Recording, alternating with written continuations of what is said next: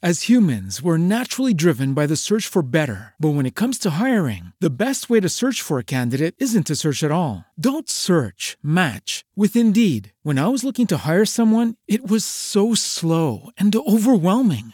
I wish I had used Indeed. If you need to hire, you need Indeed. Indeed is your matching and hiring platform with over 350 million global monthly visitors, according to Indeed data, and a matching engine that helps you find quality candidates fast. Ditch the busy work. Use Indeed for scheduling, screening, and messaging so you can connect with candidates faster. And Indeed doesn't just help you hire faster. 93% of employers agree Indeed delivers the highest quality matches compared to other job sites, according to a recent Indeed survey. And listeners of this show will get a $75 sponsored job credit to get your jobs more visibility at Indeed.com slash podcast. That's Indeed.com slash podcast. Terms and conditions apply.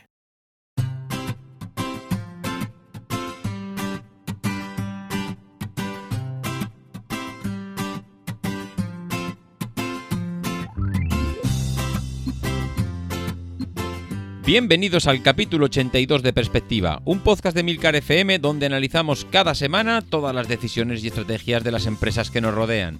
Hoy aprovechamos la presentación de Tesla para hacer un programa centrado en la automoción, donde tanto Ramón Cano como yo comentaremos las últimas noticias. Tendremos también un nuevo colaborador, que es Izan González, que nos hablará de un sector tan desconocido como es la minería y la energía. Si eres de los que te gusta estar informado, no lo dudes, sube el volumen y acompáñame. Yo soy David Isasi y hoy es 20 de noviembre de 2017. ¡Comenzamos!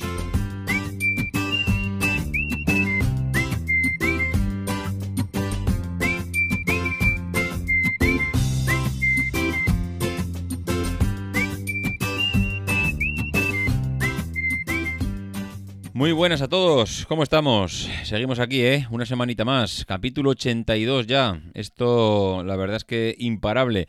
Nos vamos acercando inexorablemente a la campaña navideña, que la tenemos a la vuelta de la esquina. Tenemos el Black Friday, pues ya, es inminente.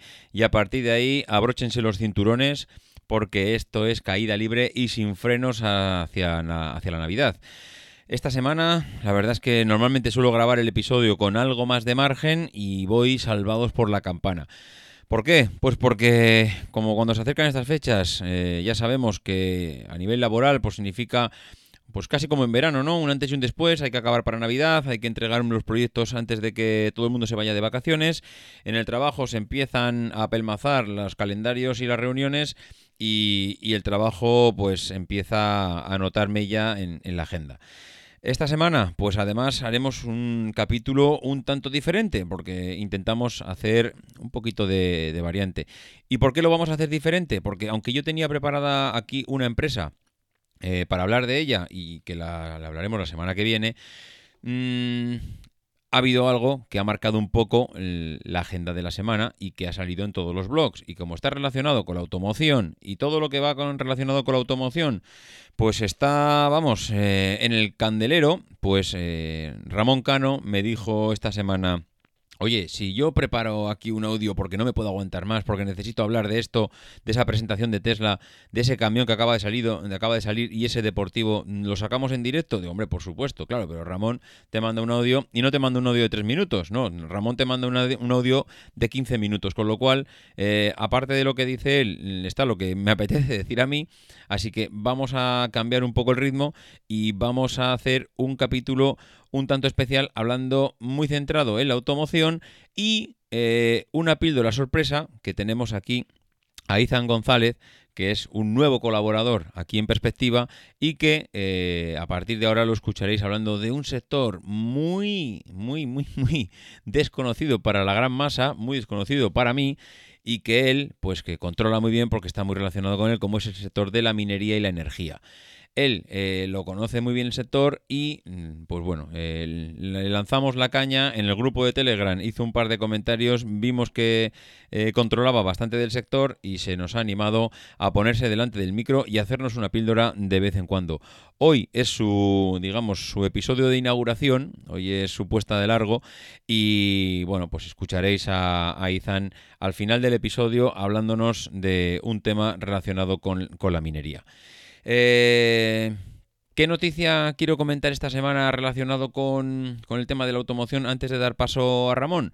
Pues una noticia que realmente te hace ver qué diferentes son las tomas de decisiones en las empresas ante eh, las mismas situaciones. Porque veíamos en, en, prensa a finales, de, a finales de octubre que no lo quise traer hasta ahora. La verdad es que es un tema que, bueno, lo dejé pasar de largo, nos hemos metido con otras cosas, pero eh, hoy precisamente que vamos a hablar de Tesla, pues nos viene muy bien para ver qué pasa cuando en una empresa se toma una decisión y, bueno, por qué uno lo toma de una manera, por qué uno la toma de otra y qué puede hacer que para una misma situación se tomen diferentes eh, eh, decisiones.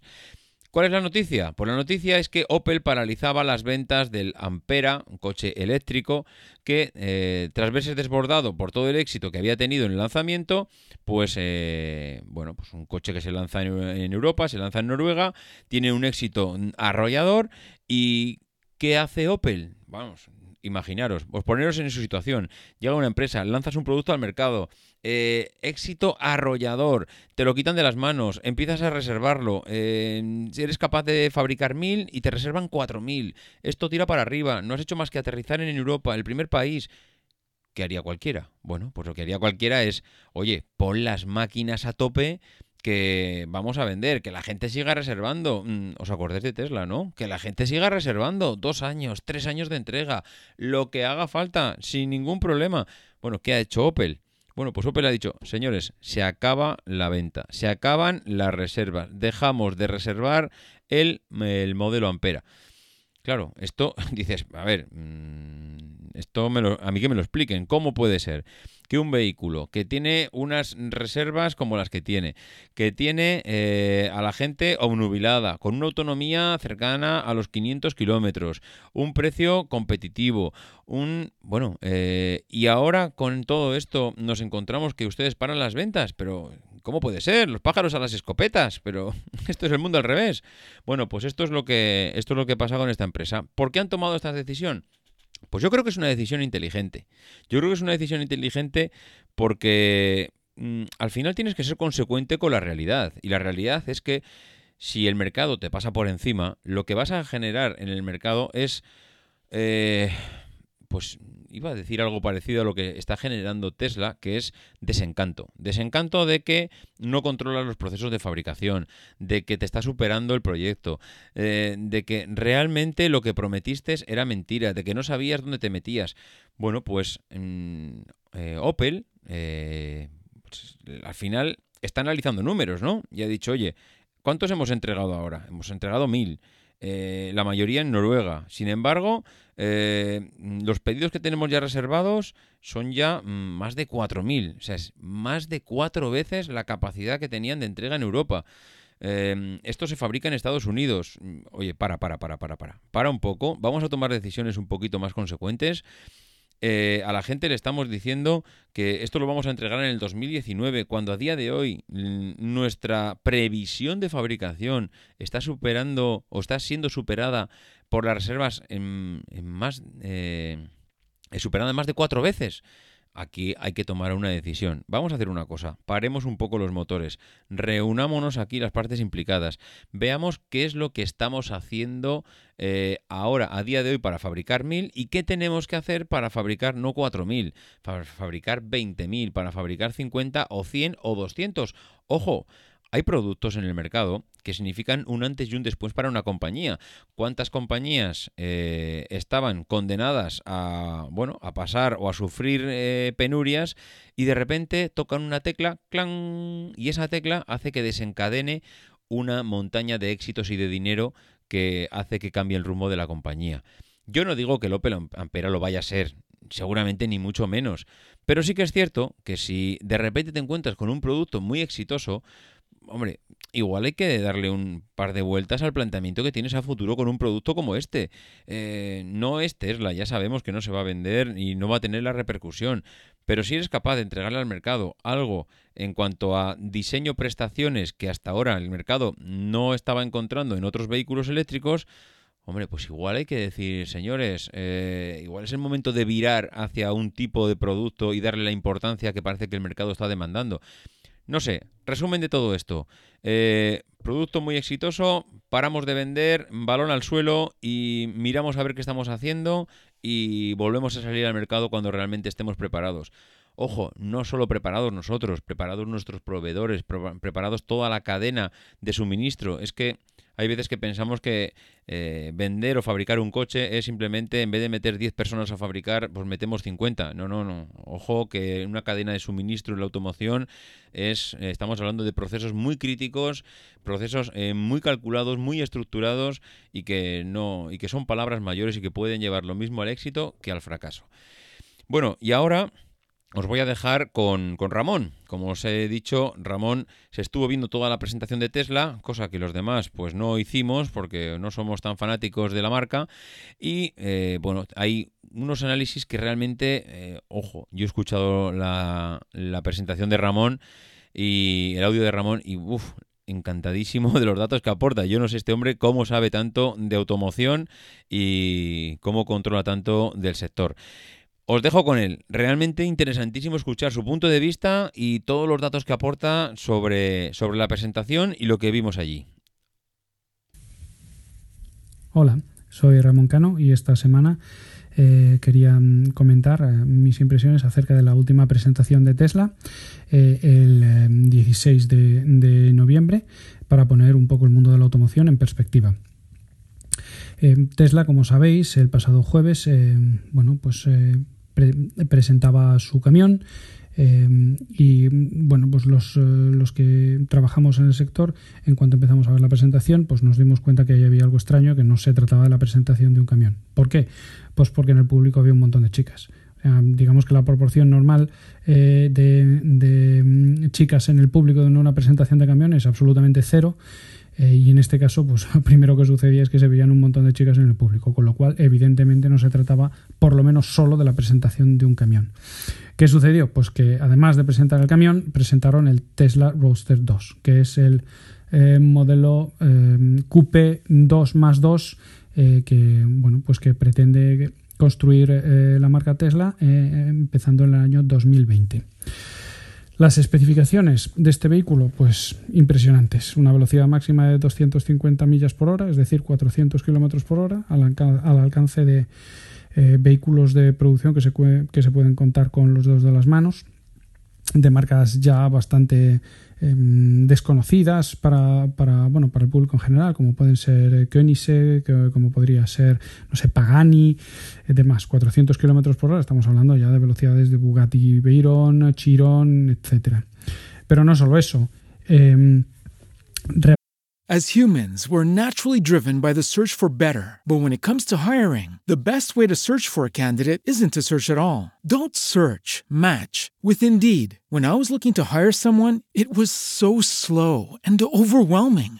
I wish I had used Indeed. If you need to hire, you need Indeed. Indeed is your matching and hiring platform with over 350 million global monthly visitors, according to Indeed data, and a matching engine that helps you find quality candidates fast. Ditch the busy work. Use Indeed for scheduling, screening, and messaging so you can connect with candidates faster. And Indeed doesn't just help you hire faster. 93% of employers agree Indeed delivers the highest quality matches compared to other job sites, according to a recent Indeed survey. And listeners of this show will get a $75 sponsored job credit to get your jobs more visibility at Indeed.com slash podcast. That's Indeed.com slash podcast. Terms and conditions apply.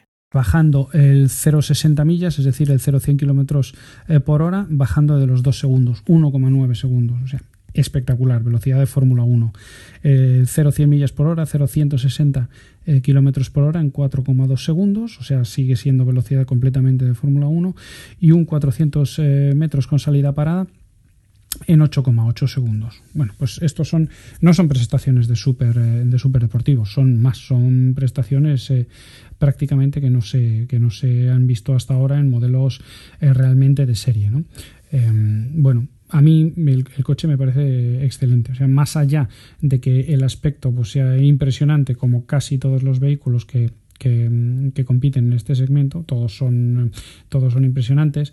Tiene algunas em, horteradillas, como por ejemplo un volante estilo eh, kit del coche fantástico, que bueno, pues realmente a lo mejor no es, eh, no es muy práctico, pero, pero bueno. Y un dato espectacular, 650 millas de autonomía, es decir, 1000 kilómetros de autonomía.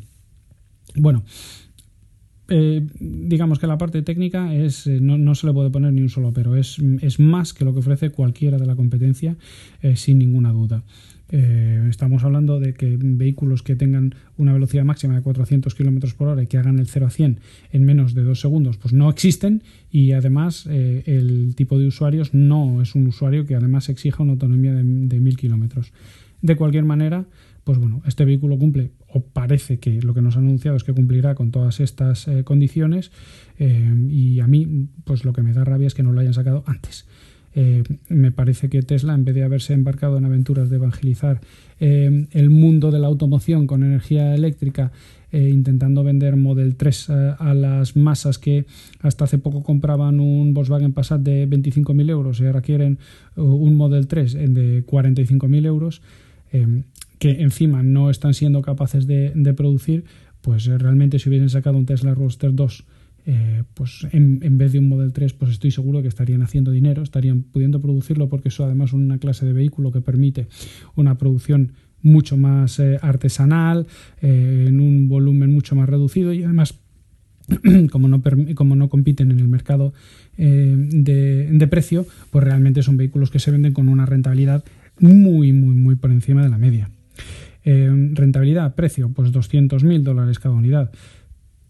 ¿Este precio es bueno o malo? Pues es buenísimo. Es un precio, desde luego, para intentar buscar algo mm, con motor térmico eh, que le pueda hacer siquiera sombra, hay que pagar pues em, cerca del millón o el millón y algo eh, de dólares. En este caso, 200.000 dólares cada unidad o 250.000 dólares eh, para comprar uno de los 1000 Founders Edition eh, que hay que pagar por adelantado y que solo habrá 1000 unidades, pues bueno, es un, es un precio absolutamente imbatible. A mí mm, realmente me, han dejado eh, anonadados. Si son capaces de producir estos vehículos, aunque sea artesanalmente, pues la verdad es que será una verdadera maravilla.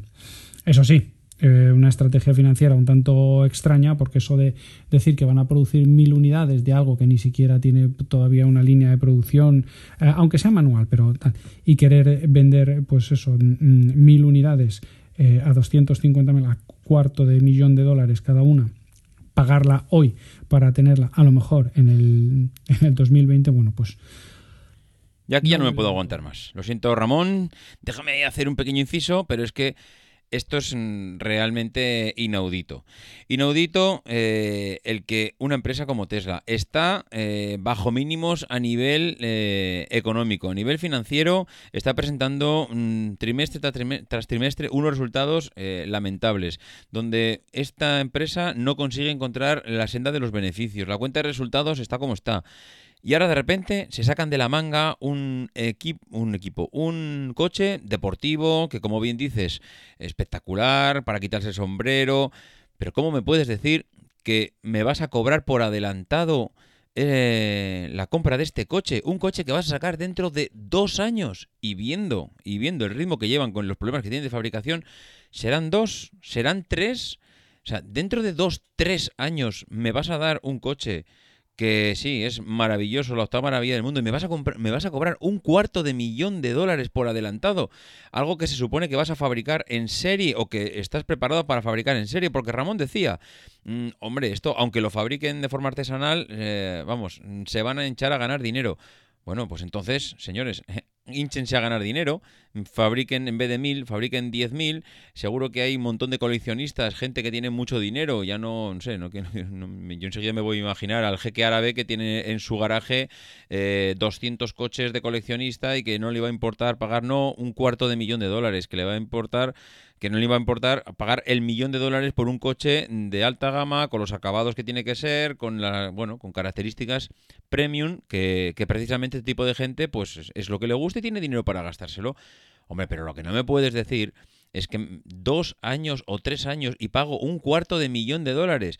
Hombre, ah, diréis, hombre, si tienes el dinero para pagarte un cuarto de millón de dólares, seguro que no te importa pasarlo, eh, eh, pagarlo por adelantado. Hombre, ya, pero entendéis que no son formas, ¿no? Estábamos hablando de empresas de tecnología y hablo de Microsoft, que te hace una presentación y te dice que te va a presentar un producto seis meses después y nos largamos aquí todas las vestiduras. Seis meses después eh, va a sacar al mercado un producto que ya sé que no es el mismo tipo de negocio, que estamos hablando de un negocio diferente, pero señores, eh, si tienen problemas económicos, una vía de financiación, pues eh, no puede ser el que los consumidores de a pie, aquí ahora adelantemos un cuarto de millón de dólares bueno, entendiéndose claro, consumidor de a pie, no yo, por supuestísimo, que no me puedo permitir ni un Tesla Model 3, sino aquel que se pueda permitir adelantar un cuarto de millón de dólares de un producto dentro de tres años. ¿Pero dónde va a estar la automoción dentro de tres años? ¿Este va a ser el coche de dentro de tres años que va a romper el mercado? ¿O dentro de tres años habrá otro que me, no sé, eh, me haga volverme loco? Realmente me parece una pasada. Me parece una pasada que Tesla quiera eh, solventar sus problemas de financiación con esta maniobra que me parece una auténtica, eh, vamos, mm, un navajazo mm, por la, vamos, a decir por la espalda, un navajazo por la espalda a los usuarios y que mm, ya no saben ni qué medidas tomar para empezar, porque sí, ahora Evidentemente, eh, el golpe económico que va a suponer esas mil unidades reservadas y con el dinero en la caja, evidentemente el golpe económico para, para Elon Musk es, es bestial. Pero, señores, que estas no son formas, que nos estamos ganando, que nos estamos gastando ahora el dinero del futuro, que es que dentro de tres años este dinero estará mm, volatilizado en, las empresas, en lo que ustedes estén montando, en las fábricas que están montando, y a día de hoy, eh, pues hombre, la empresa yo creo que tiene un déficit económico que tendría que saber solventar sin llegar a coger el dinero de un producto que van a vender dentro de tres años y que no olvidemos vale un cuarto de millón de dólares. Ramón, es que no lo decía reviento. Continúa, por favor. Eh, vamos, a, vamos a confiar en que saquen realmente este producto al mercado, que lo veamos en las carreteras, porque será impresionante. Y desde luego, lo que siempre se critica a Tesla, eh, la autonomía. Bueno, pues eh, más que de sobra. Este, en este tipo de vehículos, una autonomía de mil kilómetros es mucho más que lo que se espera. Y pasamos al, camión ya, que bueno, era el, cebo, por decirlo, de la presentación. Eh, un camión eh, que solo puede, solo puede venderse en el mercado americano por una serie de, condicionantes en el diseño que, que bueno pues que ahora mismo paso a, explicar eh, el primero es que es un camión diseñado con, con, morro eh, la mayoría de los fabricantes que trabajan en los, eh, en los cinco continentes pues eh, tienen mercados con morro y tienen perdón tienen camiones con morro y sin morro. En Europa se utilizan camiones sin morro es decir con, cabina basculante y el motor debajo del, habitáculo. ¿por qué? porque en Europa hay una limitación de longitud total del vehículo articulado a 18,75 metros con lo cual cuanto más corta sea la, parte de la tractora pues más larga puede ser la parte del remolque donde va la carga.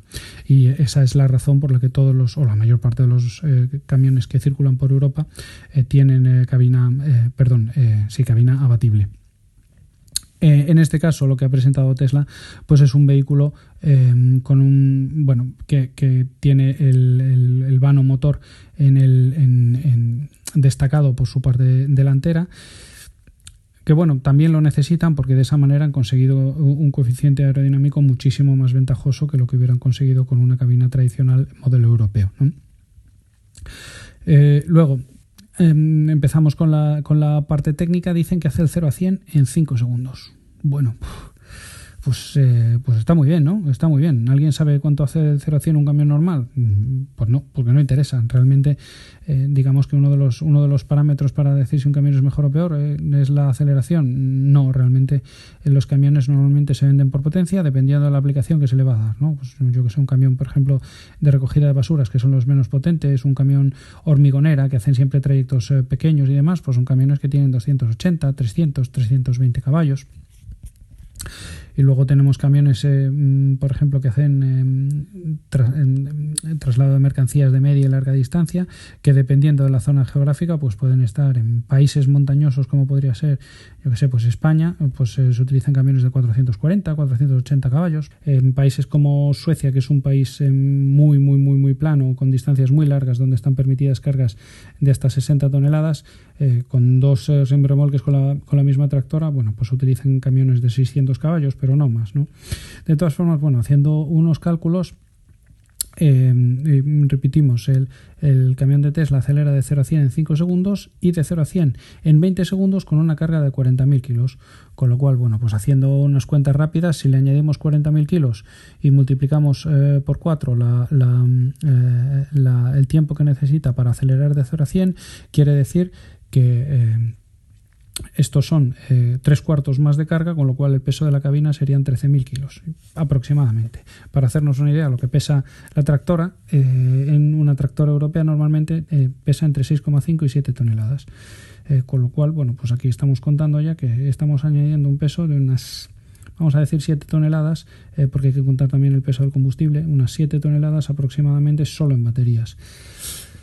¿Y esto qué significa? Pues que si tu camión pesa 7 toneladas más, puede transportar 7 toneladas menos, porque al final eh, el peso que puede transportar cada vehículo, el peso máximo de cada vehículo es una, es una constante, ¿no? Que dependiendo del país, bueno, pues eh, eh en, la mayor parte de los países eh, de Europa son 40 toneladas, excepto en algunos que son 44.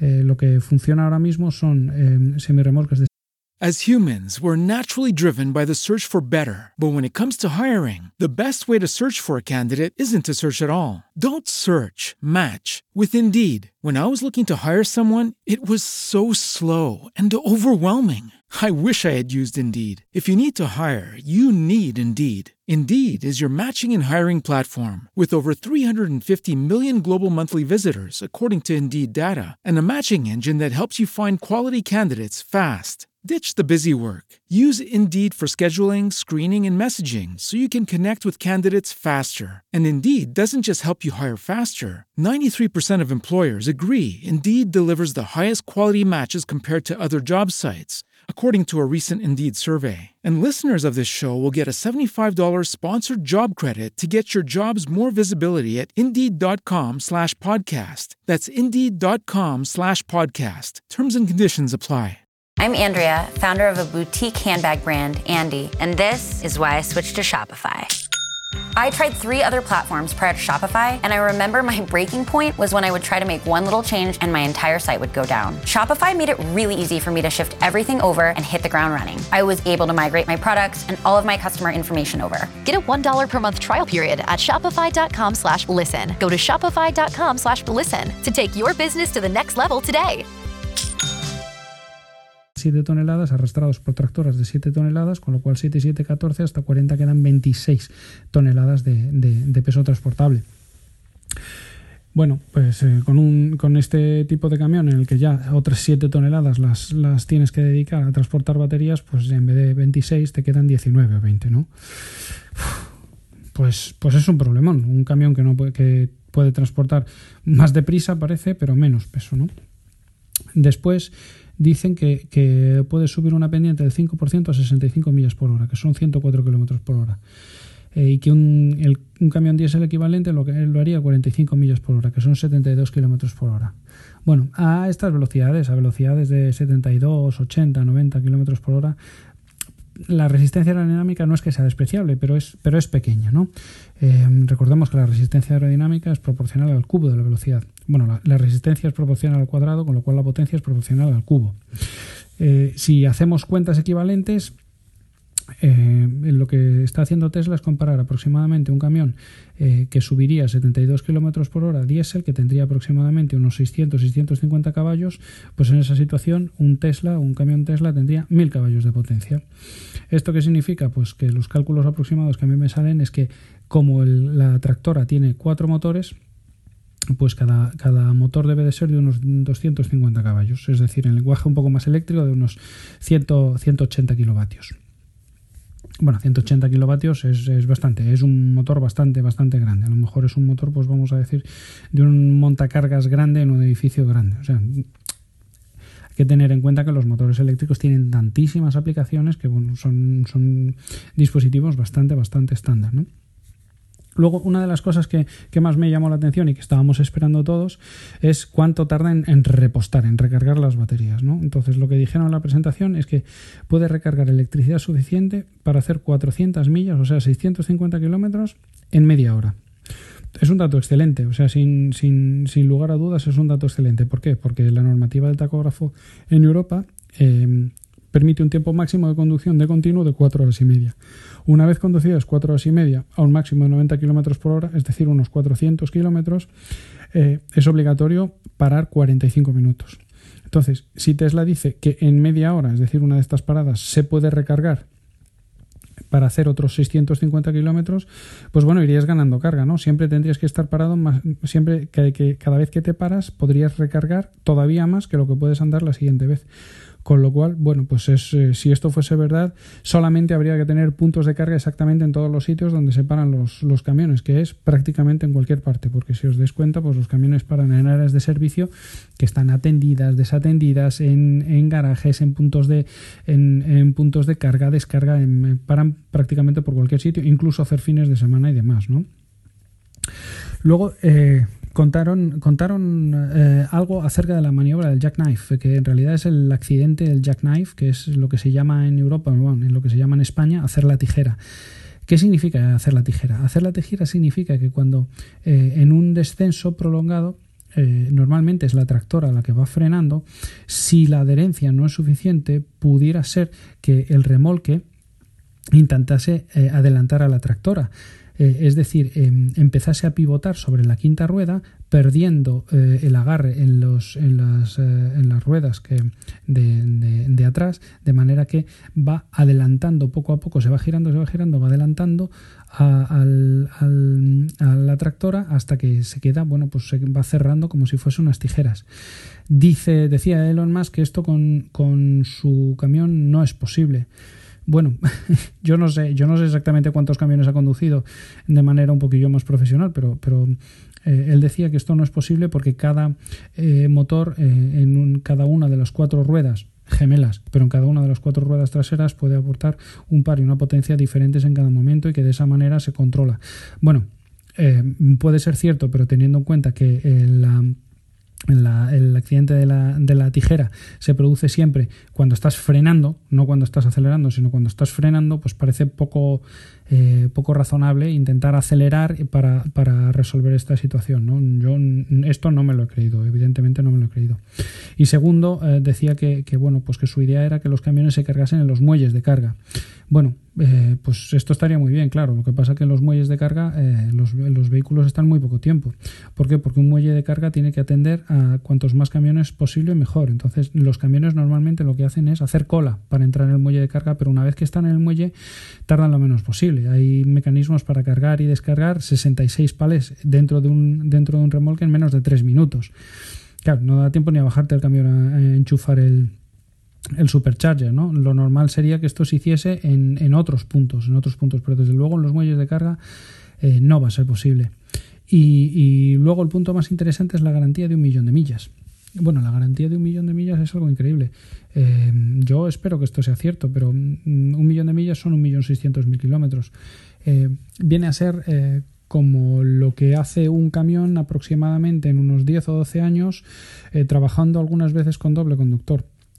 Bueno, el, camión de Tesla no está previsto para esto, porque si os habéis dado cuenta, bueno, pues primero el conductor va sentado en el centro, que es algo, es algo eh, bueno, pues muy pensado para trayectos de larga distancia donde el camión prácticamente no hace maniobras, ¿no? Pero, pero en, en, Europa no sería legal conducir un camión eh, sentado en el centro, puesto que hay muchas maniobras, como por ejemplo un adelantamiento, que no son posibles, no habría manera de hacerlas, ¿no? Entonces, bueno, yo lo vi más, eh, sobre todo como un camión prototipo y dedicado al mercado americano sinceramente, y al contrario que el Tesla Roadster 2, a mí me parece, me parece que va a tener pocas aplicaciones. El último punto que quería comentar es el de la autonomía, que evidentemente es crítico en un camión. Cuando hablamos de camiones eh, eh, con motor térmico, bueno, pues digamos que un, camión realmente cada uno de ellos se hace a medida y lo único que tienen eh, igual unos y otros es el, es el chasis, ¿no? Las dos vigas de hierro donde se van montando todos los componentes. Luego cada camión se pide a medida y se pide con un número de depósitos de combustible que puede ser uno o puede ser dos, que pueden estar montados. Eh, normalmente uno grande a la izquierda y uno más pequeño a la derecha o al contrario, eh, pero vamos, hay configuraciones que te permiten desde un mínimo de, decíamos, 300, 320 litros de combustible hasta máximos de 2.000, 2.200 litros que te permiten hacer un viaje, por ejemplo, a Moscú y volver sin tener que repostar en Rusia. Y, demás. Eh, vamos a ver, un, hacer cuentas rápidamente, un, un, camión que tenga un tanque de combustible de unos 1.200 litros a la izquierda y unos 900 a la derecha, son 2.100 litros de combustible, que a una media de 30 32 litros a los 100 kilómetros estamos hablando ya de hacer 6.000, 6.500 kilómetros sin dificultad, sin repostar. Bueno, pues, eh, pues, claro, estas cosas hay que, hay, que, hay que tenerlas en cuenta. Lo que Tesla promete es una autonomía de 500 millas, es decir, esto es transporte puramente regional. 800 em, kilómetros de autonomía. Es, es, es, es, muy curioso porque dicen que, que eh, la autonomía son 500 millas, pero puedes recargar para hacer 400 millas en media hora. Pues, pues claro, te, pones a hacer cuentas y, realmente mm, no debe de tener mucho de, de, cero a de, carga completamente eh, vacía a estar completamente cargado, pues si el 80%, es decir, 400 millas lo hace en media hora, al llegar al 100%, ¿cuánto tarda? Una hora. Bueno, esto sería, esto sería realmente excelente, pero claro, te está limitando a trabajos de, de, corto alcance o de medio alcance, porque si la autonomía son 800 kilómetros, pues como mucho con seguridad te puedes ir a 350 kilómetros, pero, pero no más allá, claro, hay que desarrollar una red de de electrolineras, por llamarlo de alguna manera, o de superchargers que sea incluso más poblada que la red de gasolineras, ¿no? Porque si no, eh, va, a estar, eh, va a estar complicado. Em, una red de gasolineras se puede mantener porque los camiones tienen muchísima autonomía. Cuanto menos autonomía tienen los vehículos a los que vas a destinar tu carga, pues más, más eh, densidad de población tienes que, tienes que tener de esas, de esas gasolineras no sé cómo explicarlo mejor, pero realmente la autonomía es, es, muy escasa, muy escasa y restringe sobre todo las posibles utilizaciones de este vehículo. Volvemos a lo mismo, podría ser un vehículo para recoger recogida de basuras, podría ser un vehículo para movimiento de áridos, podría ser un vehículo para una hormigonera, eh, para vehículos que no están, no están pensados para la larga, para la larga distancia. Pero bueno, Claro, eso contrasta con poner una, una cabina eh, tan larga con un conductor que viene eh, sentado en el medio y bueno, pues no nos dejaron, que yo, que yo sepa, no nos dejaron ver nada del interior. Si, si va a tener camas, no va, desde luego la forma exterior aparenta como para tener un, un, un habitáculo vivible, es decir, para, para, poder hacer transporte de largo recorrido. Pero el camión, eh, pues además de tener unas prestaciones de coche, porque realmente acelerar de 0 a 100 eh, tan rápidamente, pues no es, eh, no es normal, pero pero bueno, por lo demás, pues realmente lo que, lo que viene siendo de camión camión, pues no es, no es, es un camión muy rápido que, que, que, tiene una autonomía muy escasa y, y, una, y una pinta increíble, pero por lo demás, pues, pues eso. Eh, no parece que vaya a ser un, producto con muchas ventas, salvo para, para, empresas que realmente quieran ser icónicas y realmente quieran distinguirse por usar este tipo de vehículos, pero, pero vamos, poco más. ¿eh? Pero bueno, esto es lo que os quería comentar de la presentación de, Tesla del jueves pasado. Eh, un Tesla Roadster 2 increíble y yo creo que deberían de focalizarse en esto para hacer dinero de verdad y realmente eh, bueno, pues eh, aprovechar su tecnología y su, escasa capacidad de producción y un Tesla Track que, no creo que veamos en Europa jamás y dudo mucho que veamos circulando de verdad en, América nunca porque no es, no, no es realmente un camión. Pero bueno. En fin, que esto es todo. Nos, nos escuchamos en la siguiente. Un saludo. Bien, pues como habéis podido escuchar, súper interesante todo lo que ha comentado Ramón. La verdad es que lo del camión yo creo que va a traer cola. Creo que vamos a ver mm, ríos y ríos de tinta sobre el tema y cada vez más el abanico de productos que tiene Tesla y todos los frentes que tiene abiertos es cada vez mayor y el agujero empieza a ser empieza a no tener fondo. Pero bueno, no anticipemos acontecimientos, tiempo tendremos de matar a Tesla. Y aquí además mm, yo creo que nunca, nunca hemos tenido ningún problema en criticarla, todo lo contrario. Y, seguramente lo seguiremos haciendo. Y ahora, sin más eh, demora, porque ya se nos va a ir el tiempo del programa, pues os voy a dejar con Ethan que también os va a hablar de, como os decía antes, de un sector que es muy desconocido, es muy difícil encontrar a alguien que controle de este sector, de la minería, pero que también es súper interesante a nada que empiezas a rascar un poquito. Os, dijo, os dejo con él. Muy buenas a todos. Lo primero, presentarme. Soy Zan González y ocasionalmente os iré trayendo píldoras audios que relacionarán el mundo minero y el energético con el empresarial. El litio, como ya sabéis, tiene multitud de aplicaciones en muy diversos campos. Por poner algunos ejemplos quizás algo desconocidos, pues se usa en la industria nuclear en la fabricación de ojivas, en la industria farmacéutica y ya más recientemente en la fabricación de baterías recargables. Eh, hoy en día vivimos rodeados de baterías. Seguro que estamos a menos de un metro de dos o tres baterías, estoy segurísimo, porque están presentes pues, en móviles, en ordenadores portátiles y más últimamente todavía en coches. Justamente son estas baterías de coches las que traen de cabeza un sector que ha vivido bastante tranquilo los últimos años, pero que se ha visto desbordado por la demanda. Tanto es así que el litio ya ha sido denominado por Goldman Sachs eh, como el petróleo blanco. Y tiene un problema asociado que también lo encontramos en el petróleo y que prometo hablaros algún día de él, y es que se encuentra en zonas muy concretas y bastante restringidas a nivel global. Estas zonas las vamos a diferenciar hoy en países, y los que aglutinan las mayores reservas son Chile en primer lugar, Argentina en segundo lugar y China pues cierra el podio en este caso. Alrededor del 40% de las reservas mundiales las tiene Chile, el 40% es mucho, muchísimo, y lo que supone, han sondeado, han, hecho estudios que supone algo más de 7,5 millones de, de toneladas. El precio por tonelada, cuando estoy grabando esto, pues es de 9.100 eh, dólares por tonelada, según metalari.com.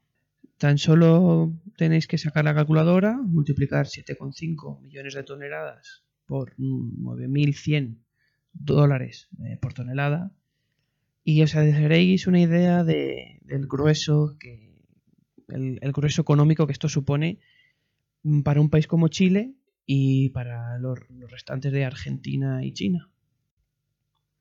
Hay noticias muy escuetas, son prácticamente notas de prensa eh, de grandes corporaciones internacionales punteras que ya participan en proyectos mineros para la explotación del litio. Indagando un poco he encontrado los porcentajes de activos netos que tienen estas empresas punteras e internacionales, eh, los activos netos que tienen en litio. La primera gran corporación, y seguro que a muchos ya nos sorprende, es Samsung, que es ejemplo de diversificación de negocio, eh, y Samsung, en su división de baterías y energías renovables, tiene un 5.1%. Eh, este mismo porcentaje también lo tiene perdón, la división química de LG. Un poco, por debajo, con el 4,96%, tenemos a Panasonic. Y más abajo todavía en la tabla, y con un nada desdeñable 3,93%, eh, tenemos a Tesla. Por países, la verdad que he encontrado bastante poco. He encontrado alguna noticia de que Samsung optó por la vía rápida y ha cerrado algún acuerdo directamente con el gobierno de Chile. Ya hablaremos de eso un poco, un poco más tarde. Y Toyota, por su parte, pues se ha ido a Argentina a buscar su petróleo blanco. Estoy seguro que nunca habéis visto en ningún medio de comunicación, periódicos, revistas, telediarios, hablando sobre la escasez de litio lo primero y lo principal es que no es así. El principal problema del litio es el emplazamiento de sus yacimientos, y es donde vamos a entrar ahora un poco más en materia. La formación del litio está asociada a los grandes salares. Os animo a buscar eh, salares de, Chile, por ejemplo, en Wikipedia o, eh, en Google y veréis las, fotos. La verdad es que es extraordinario. La actividad volcánica y, la lluvia provocan la acumulación de una especie de salmuera en, estas grandes extensiones de terreno. Eh, esta salmuera eh, que se ha formado eh, se deja secar y obtenemos litio prácticamente puro. Vale, hasta aquí todo es muy sencillo. ¿Por qué, Ethan? ¿Por qué no se saca más litio? Pues hay un problema bastante interesante. Estos salares se encuentran normalmente por encima de los 3.000 o 4.000 metros sobre el nivel del mar. A pesar de los grandes esfuerzos de las compañías mineras, pues no se consigue cubrir la demanda. Eh, la primera dosis de pánico de esta crisis que hoy comento pues llegó a los mercados cuando Codelco que es la empresa estatal, es una empresa nacional eh, de Chile, eh, anunció que tardarían sobre los siete años en poner en marcha más plantas de más plantas de extracción de litio y comenzar a producir tan ansiado mineral. El gobierno de Chile, mm, hasta ahora, el último encontrado es que considera el litio como un elemento estratégico y está ahí, ahí. El gobierno está reacio a ceder la explotación de manera masiva a empresas privadas. Pero Tesla también está siendo un actor bastante fundamental en toda esta historia de la crisis del litio. La compañía de Musk está construyendo, seguro que algunos de vosotros ya lo sabéis, una megafactoría eh, por fases en el desierto de Nevada, en Estados Unidos. La primera fase ya se ha completado y creo que ya han comenzado incluso a producir baterías en esa planta. He encontrado mm, palabras de Elon Musk, perdón, que os cito textualmente. Dice, absorberemos la producción mundial del litio en 2020. Esto, si podéis imaginar, cayó como un jarro de, agua fría a toda la comunidad minera y es una nueva dosis, un punto más, una marcha más de pánico. Incluso se llegó a pagar sobre los 13.000 dólares la tonelada de litio. Eh, si os acordáis, os dije anteriormente que la tonelada de litio, un precio normal, estaba alrededor de 9.000. Esto supuso 4.000 dólares eh, más de la tonelada pero afortunadamente, y afortunadamente de verdad para todos, duró poco esta crisis más especial, más específica. Y bueno, ya que conocemos y sabemos un poco de la situación mundial, podemos establecer un par, un par de frentes problemáticos, entre comillas. El primero es la, ineficiente cadena de producción y distribución, un cuello de botella entre los yacimientos minerales en Chile en Argentina y en Bolivia. Y el cliente final supone una barrera infranqueable pues, a día de hoy. Y a día de hoy me estoy refiriendo también al corto plazo, en dos, tres, cuatro años. El segundo problema, pues también lo hemos tratado, eh, pasa, el segundo problema pasa por Codelco, esta empresa estatal de minería de Chile, que como dije va a tardar sobre los siete años en poner en marcha estas explotaciones.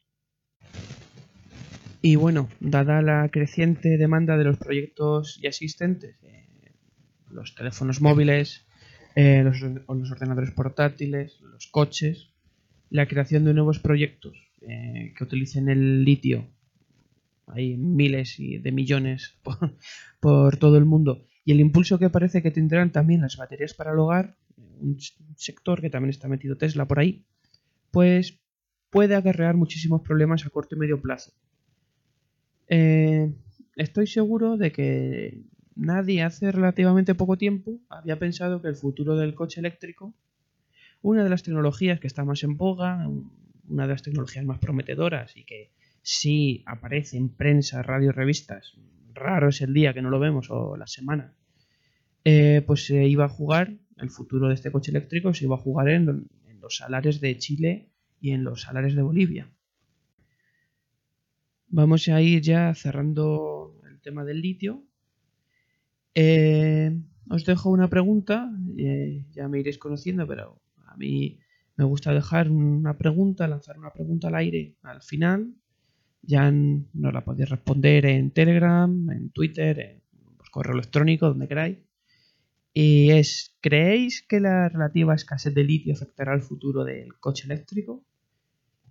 Bueno, a mí me gusta sacar mucho la bola de cristal también. y personalmente creo que habrá un periodo refractario con muchas turbulencias, hasta que se invierta de verdad en la puesta en marcha de nuevos yacimientos o Chile se decida, por, se decida por liberalizar el sector a empresas privadas. Actualmente hay y habrá, yo creo que habrá, un periodo con el litio bastante caro. Bastante caro para eh, lo que cuesta una vez que tienes la planta montada, lo que cuesta sacar el litio y la disponibilidad, no es ilimitada, pero tampoco es un mineral muy escaso. Eh, en cuanto estas plantas comiencen a abrir y a producir litio, yo supongo que todo este revuelo será cosa del pasado. Y bueno, eh, ya me despido aquí. Espero que os haya gustado y agradecer a David Isasi por cederme este rincón para hablar sobre minería y economía minera. Nos vemos pronto. Un saludo. Bien, pues hasta aquí el programa de hoy. Yo creo que programa extenso. Hemos pasado los 45 minutos, así que no os podéis quejar de, de episodio. Nos vemos, nos oímos la semana que viene. Eh, ya sabéis cómo localizarme, davidisasi.mac.com, mm, por Twitter arroba maxatiné o en el canal de Telegram. Y eh, la verdad es que últimamente os estáis poniendo en contacto mucho conmigo. Tengo un montón de mensajes y un montón de propuestas. Cualquier cosa que se os ocurra, ya sabéis dónde estoy y cómo localizarme. Lo dicho, no dejéis de intentar ser uno de esos locos que hace lo imposible por cambiar el mundo.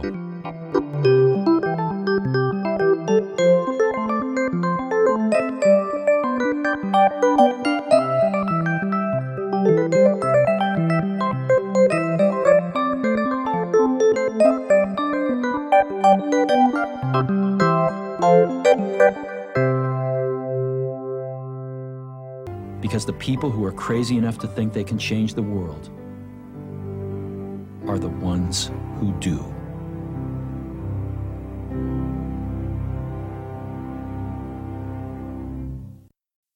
As humans, we're naturally driven by the search for better. But when it comes to hiring, the best way to search for a candidate isn't to search at all. Don't search, match with Indeed. When I was looking to hire someone, it was so slow and overwhelming. I wish I had used Indeed. If you need to hire, you need Indeed. Indeed is your matching and hiring platform with over 350 million global monthly visitors, according to Indeed data, and a matching engine that helps you find quality candidates fast. Ditch the busy work. Use Indeed for scheduling, screening, and messaging so you can connect with candidates faster. And Indeed doesn't just help you hire faster. 93% of employers agree Indeed delivers the highest quality matches compared to other job sites, according to a recent Indeed survey. And listeners of this show will get a $75 sponsored job credit to get your jobs more visibility at Indeed.com slash podcast. That's Indeed.com slash podcast. Terms and conditions apply.